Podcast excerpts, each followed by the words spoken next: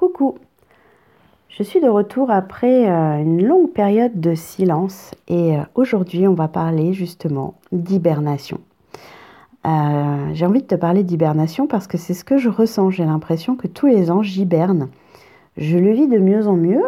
Je l'ai vraiment très mal vécu pendant très longtemps parce que j'étais en lutte contre cette tendance à l'hibernation, ce ralentissement, cette baisse d'énergie. J'étais vraiment en lutte contre parce que le reste du monde lutte contre et que bah, tu veux faire comme tout le monde. Hein. Tout le monde continue à travailler comme d'habitude, tout le monde continue à courir, à se lever euh, à 6 heures du mat, euh, même s'il fait nuit, euh, à rentrer à 20 heures, même s'il fait nuit, à se coucher aux mêmes heures, à se lever aux mêmes heures, bref, à avoir les mêmes activités tout au long de l'année. Ce que j'ai remarqué, c'est que on est des êtres euh, naturels. On n'est pas encore des cyborgs, on n'est pas des robots, on n'est pas encore des zombies non plus. On est des créatures de la nature et la nature fonctionne par cycle. Et en réalité, nous aussi. Je t'en ai souvent parlé de mon fonctionnement cyclique. Et euh, ce fonctionnement cyclique, il, s'adapte aussi, enfin, il fonctionne aussi sur l'année pour moi, mais je suis sûre que pour toi aussi et pour le reste de l'humanité, tout pareil en réalité. Après, les cycles sont différents certainement selon les, parties de la Terre sur laquelle tu habites, en fonction de comment fonctionne la nature, euh, en fonction de là où tu habites. Je pense que les cycles ne sont pas pareils euh, au Groenland ou en Asie du Sud-Est, euh, mais, les cycles sont là tout de même. Et le fonctionnement des gens qui habitent à cet endroit-là se calque naturellement sur ces cycles-là aussi. Et donc moi, euh, habitante de la France, euh, dans, le, centre de l'Europe, nord de l'Europe, bref, euh, je suis soumise aussi aux cycles naturels qui sont printemps, été, hiver, automne, hiver. Et mon énergie suit les cycles des saisons en réalité. Au printemps, euh, mon énergie remonte. En été, mon énergie est à son maximum. En automne, euh, l'énergie est encore présente mais commence à baisser. Et en hiver, euh, mon énergie est très basse. Est-ce que pour autant je ne fais rien quand je suis en hibernation? Non. je ne fais pas rien, j'ai l'impression de ne rien faire. Je culpabilise parce que j'ai l'impression de ne rien faire, parce que je dors plus, j'ai besoin de plus de sommeil parce qu'effectivement le soleil se couche tôt et se lève tard et que mes besoins en sommeil suivent euh, la course du soleil en réalité. Moins il y a de lumière, plus j'ai besoin de dormir pour me sentir en forme. Donc je dors plus, euh, je cours nettement moins dans tous les sens, je sors beaucoup moins, j'ai besoin d'être à l'intérieur, j'ai besoin d'être au chaud et j'ai besoin aussi de faire des activités, euh, je dirais, intérieures. C'est-à-dire que c'est une période où je vais souvent me retrouver bah, à faire des bilans, des bilans de mon année, euh, des bilans de mes projets, euh, à ranger, à faire le tri, euh, que ce soit dans mes objets de ma maison ou dans mes idées. C'est-à-dire que là, notamment, ces derniers temps, j'ai rassemblé toutes mes notes de l'année au même endroit. J'ai récupéré toutes les notes qu'il pouvait y avoir dans Evernote, dans mon agenda dans mes cahiers de brouillon, dans mon multibook, euh, dans mon bullet journal, euh, dans, dans mon carnet de création, enfin dans mes 50 milliards de carnets et d'applications où je prends des notes, où je note des choses. J'ai commencé à rassembler tout ça et euh, à faire un peu la trame de tout ce que j'avais produit en réalité euh, pendant le reste de l'année. C'est-à-dire que toutes ces notes que j'ai prises, bah, euh, c'est du travail qui est déjà là, tout fait, que j'ai fait tout au long de l'année et que là je rassemble. Et rassembler tout ce travail-là, bah, c'est du boulot aussi. Hein. C'est juste un boulot qui est différent, qui est plus calme, qui est plus tranquille et euh, qui est plus facile à faire quand il fait froid dehors et que tu n'as pas envie de sortir et qu'en plus, tu as un peu le cerveau en, marmelade parce que tu es plus fatigué que d'habitude et que du coup, la créativité n'est pas à son top. Donc ça, c'est euh, pour le, le côté, euh, le côté objectif des choses. Objectivement, je ne fais pas rien quand je suis en, hibernation. Objectivement, j'ai peut-être moins d'énergie, mais je l'utilise à faire des choses plus profondes. Je vais plus lire, je vais plus me documenter, je vais plus euh, ranger, comme je te le disais. Et du coup, euh, cette énergie basse, je l'utilise différemment de euh, quand je suis en pleine forme, que c'est euh, le top de l'été et que j'ai 10 milliards d'idées à la seconde et que je suis en plein dans 50 000 projets. Ça, c'est un fait, c'est le, le, concret des choses. Par contre, je ne dis pas que je le vis aussi bien et je pense que tous ceux qui le ressentent aussi fort que moi le vivent aussi pas très très bien parce que comme je te le disais au début de ce podcast, bah, le reste du monde, lui, continue à courir dans tous les sens. J'ai l'impression parfois de voir des hamsters dans leur roue qui continuent à pédaler et euh, sans, s'écouter, sans, sans réfléchir forcément. Et, euh, et je ne suis pas sûre que ce soit une bonne chose en réalité. Euh, moi, quand j'étais dans cette position de hamster, parce que je l'ai été aussi, hein, bien sûr, j'ai essayé de faire comme tout le monde. J'ai essayé de continuer à courir dans ma roue tout l'hiver. Et je suis tombée malade. Je suis tombée malade physiquement, je suis tombée malade psychiquement. Euh, et je ne dis pas que c'est tout la faute à ma, à ma période hivernale uniquement où j'aurais besoin de ralentir et que j'ai continué d'accélérer. C'est pas vraiment que ça, mais ça joue et ça en fait partie. C'est euh, une des pièces du puzzle du burn-out notamment. Continuer de courir alors que euh, ton corps te réclame de ralentir et et euh, de, de, fonctionner différemment, ça donne pas des choses super sympas de manière générale. En tout cas, c'est ce, que je pense moi, hein, c'est pas forcément la vérité absolue, mais si je te le partage, c'est parce que c'est la conclusion à laquelle je suis arrivée et je pense que si tu te poses un petit peu pour au moins y réfléchir, savoir si toi ça te touche ou pas, bah, euh, ça aura le mérite, si ça touche certaines personnes qui n'en avaient pas encore conscience, bah, de, vous faire réfléchir là-dessus et repenser à comment vous, comment vous construisez votre emploi du temps pendant ces périodes basses.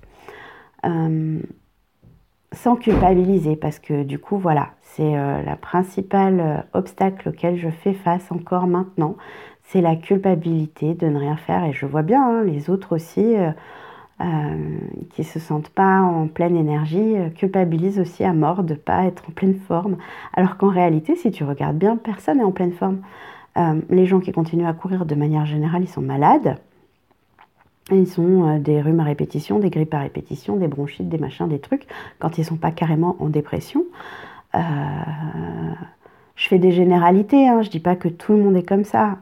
je pense qu'il y a des, gens, forcément, il y a des exceptions à la règle, mais j'ai quand même l'impression, de mon petit point de vue, qu'il y a une grande majorité de gens qui l'hiver pédalent dans la smoule, quoi. Et euh, du coup, cette culpabilité, en fait, elle n'a pas lieu d'être en vrai. Euh, comme je disais, c'est juste naturel et euh, c'est pas évident de se sortir de ce marasme de culpabilité. Moi-même, je nage encore dedans hein, complètement. J'ai vraiment du mal.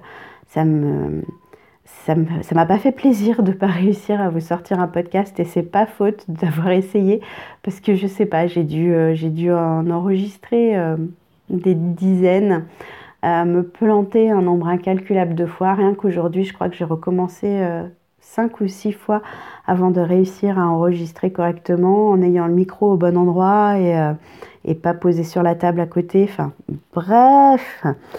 Euh, c'est pas facile, c'est pas évident. Et, euh, euh, et ça n'aide pas en réalité, cette culpabilité-là. Elle continue de, de, te mettre des bâtons dans les roues. Donc c'est mon gros travail du moment, lâcher prise avec cette culpabilité à la con qui sert à rien. Mais, mais en même temps, bah, c'est comme ça.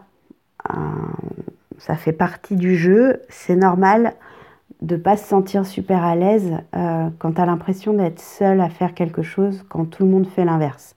C'est juste, euh, encore une fois, naturel parce que euh, on, est, des êtres humains, on a envie d'être comme les autres aussi, même si, même si on, clame notre besoin d'être différent parfois, parce qu'on est tous différents, on a quand même envie d'appartenir au troupeau, au troupeau humain. Et euh, quand tu es le seul à, t'en mitoufler sous ta couette pendant que tout le monde court, et eh bah oui, ça te fait culpabiliser.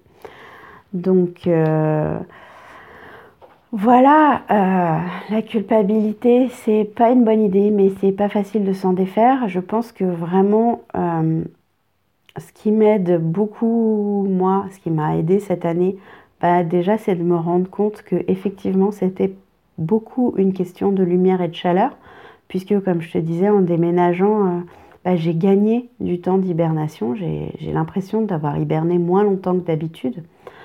Euh, ça m'a pas empêché d'hiberner et en même temps, euh, plus je reviens sur cette hibernation, plus je me rends compte de tout ce que j'ai fait en réalité pendant cette période.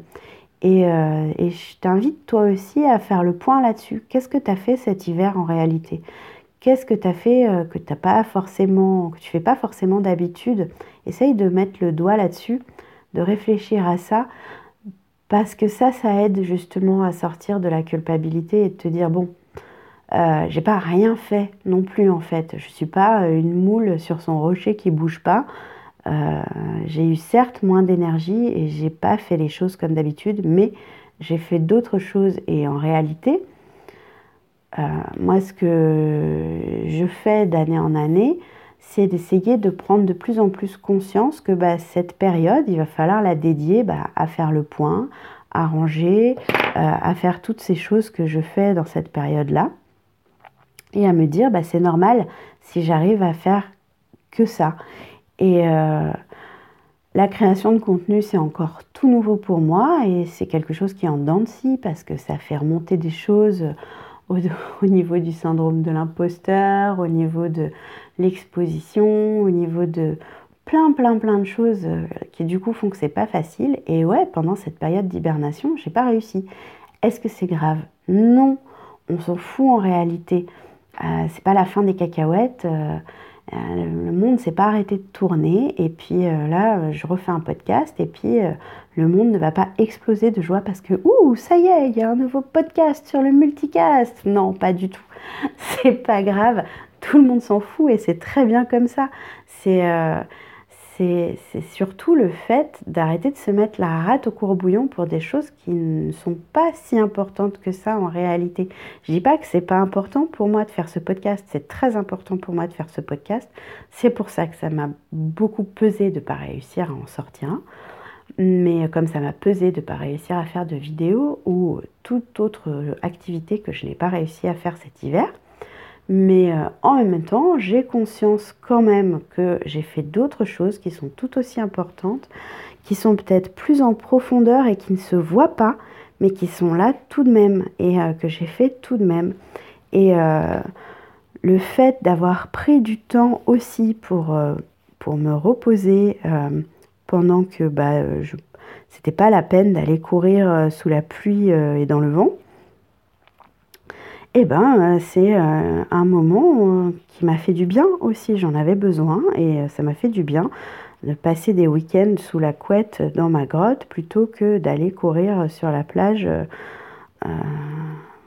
avec, le vent glacial qui fouette et, la pluie et, et compagnie. Bref, tu as compris ce que je voulais dire.